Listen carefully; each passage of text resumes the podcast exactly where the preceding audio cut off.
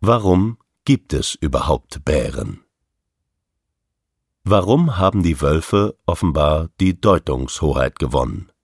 Was hat das alles mit sensibler Wahrnehmung zu tun?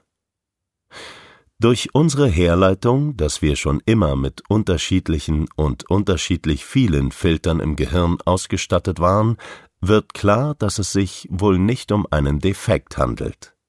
Die Rudelbildung von Menschen von Familien über Gruppen zu Clans, Dörfern, Städten, Metropolen, hat aber eine Entwicklung hin zu mehr Filtern im Gehirn nötig gemacht. Oder besser beschrieben, hat es sich als durchaus hilfreich erwiesen, in einer Menge von Menschen eben nicht so schnell reizüberflutet zu sein. Gleichermaßen bleiben die genialen Fähigkeiten eines sensibel wahrnehmenden Gehirns bestehen wenn der Rahmen passt. Und es klingt sehr plausibel, dass es beide Wahrnehmungstypen braucht, wie Tag und Nacht, Yin und Yang. Also, Bärenmenschen sind für die gesamte Menschheit nützlich, denn sie sind es in der Regel, die in die Tiefe der Materie eindringen, komme was wolle. Da kommt nicht das gesellige Beisammensein in die Quere. Das Rudelgeschehen muss halt warten, so lange bis die Lösung für ein Problem gefunden ist. Hier seien Wissenschaftler sämtlicher Richtungen genannt, Erfinder, Mathematiker, Physiker, Chemiker, Ärzte, Philosophen und so weiter. Auch unter den Künstlern finden sich Menschen, die völlig ihrer Aufgabe verschrieben sind. Musiker, Maler, Schauspieler, Schriftsteller, um nur einige zu nennen.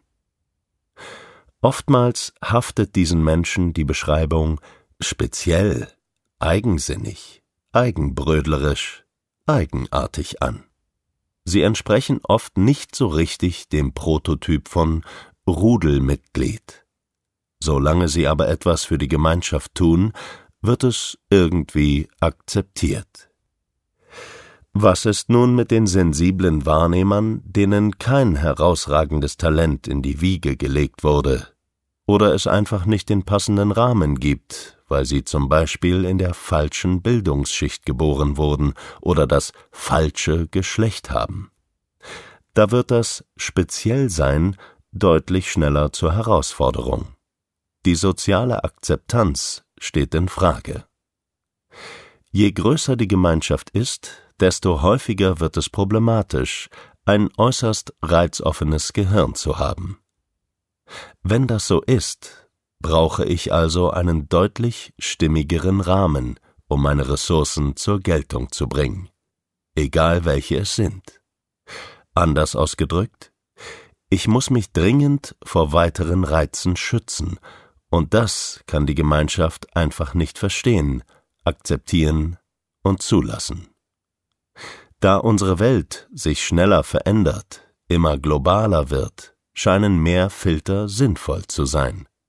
Sinnvoller, als es zu früheren Zeiten war, in welchen es deutlich mehr Nischen und Rückzugsmöglichkeiten gab. Da sich das Leben exponentiell entwickelt, wird es immer entscheidender, welche Filtermöglichkeiten mein Gehirn hat und welchen Rahmen ich habe, um mich zu schützen. Logische Schlussfolgerung In der heutigen Gesellschaft ist ein stärker gefiltertes Gehirn eine notwendige Grundvoraussetzung. Sozial ausgewogenes und angepasstes Verhalten mit inbegriffen. Sonst geraten wir in Schwierigkeiten, weil das Gemeinschaftssystem durch die Spezialisten gesprengt wird. Es muss zu viel Rücksicht auf deren Besonderheiten genommen werden. Sie zeigen schließlich irritierendes oder gar krankhaftes Verhalten. Das ist also nicht mehr gesund. Dem müssen wir entgegenwirken. Also bieten wir ihnen Hilfe an, oder sie werden konditioniert. Wer das nicht schafft, wird an den Rand gedrückt, damit die Gemeinschaft nicht aus den Fugen gerät.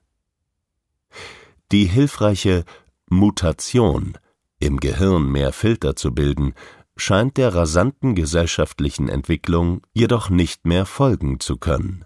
Die Bärentypen mit dem ursprünglichen menschlichen Gehirn werden zunehmend überreizt und geraten damit in Not. Sie besitzen das deutlich reizoffenere Gehirn, das mit der sensibleren Wahrnehmung. Sie werden in unserem Leben immer stärker herausgefordert und somit problematisch. Sie scheren aus. Haben wir deshalb immer mehr Autisten? Menschen mit Anpassungsstörungen, ADHS, LRS, Dyskalkulie, Angst- und Zwangsstörungen, Borderline? Die Wolfsmenschen, die Mutanten mit den stärker gefilterten Gehirnen, können sich in unserer überladenen Informationsgesellschaft besser vor Überreizung schützen. Sie sind resilienter, weniger anfällig für Stress und Überforderung. Da dies in unserem globalen Leben immer mehr zum Vorteil wird, beanspruchen die Wölfe die Deutungshoheit für gesellschaftliche Normen. Der Konflikt wird deutlich. Passt sich die Gesellschaft dem Individuum an oder das Individuum der Gesellschaft?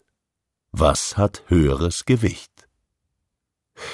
Darf ein einzelnes Kind eine Sonderbehandlung beanspruchen oder hat die Anpassung an die gesellschaftliche Norm Vorrang? Darf ein Kind im Kindergarten den gemeinsamen Singkreis verlassen und in die Bauecke gehen, oder wird es dazu angehalten, sitzen zu bleiben, um mitzusingen? In jedem Singkreis sitzen Wölfe und Bären. Schauen wir uns diese Wölfe und Bären nun einmal etwas genauer an.